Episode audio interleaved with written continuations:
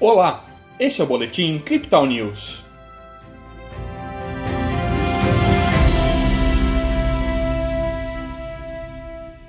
O Ibovespa operou em forte queda na sessão desta segunda-feira.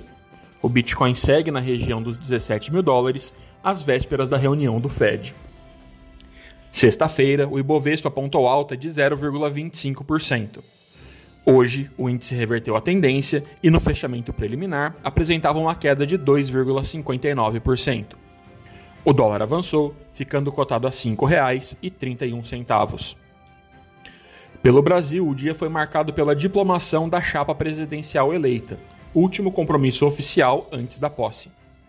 O mercado ainda aguarda a nomeação do restante da equipe ministerial. Além disso, o Banco Central do Brasil divulgou o boletim Focus, com projeções para diversos indicadores econômicos. O destaque fica para a estimativa de inflação, que apontou redução de 0,13 pontos percentuais, ficando cotada em 5,79% para este ano. Lá fora, a maior expectativa fica com a decisão de política monetária do Fed, Analistas aguardam que haja redução no ritmo de aumento de juros e que altas de 0,5 pontos percentuais sejam praticadas daqui para frente. Com isso, a Nasdaq operava com margem de 0,81% positiva e o SP 500 apontava alta de 0,99%. Pelo mundo das criptomoedas, a expectativa gira em torno dos indicadores econômicos norte-americanos. Dados importantes como o CPI e a decisão da política monetária, que serão divulgados nesta semana, podem impactar no desempenho das criptomoedas.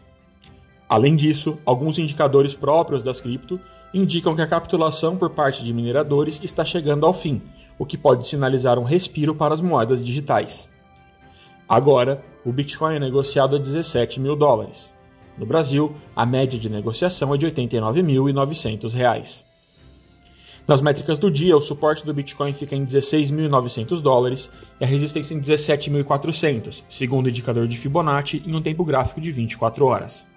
O RSI vai para 48%, com o mercado ligeiramente mais vendido, e o MACD segue com suas linhas cruzadas para cima.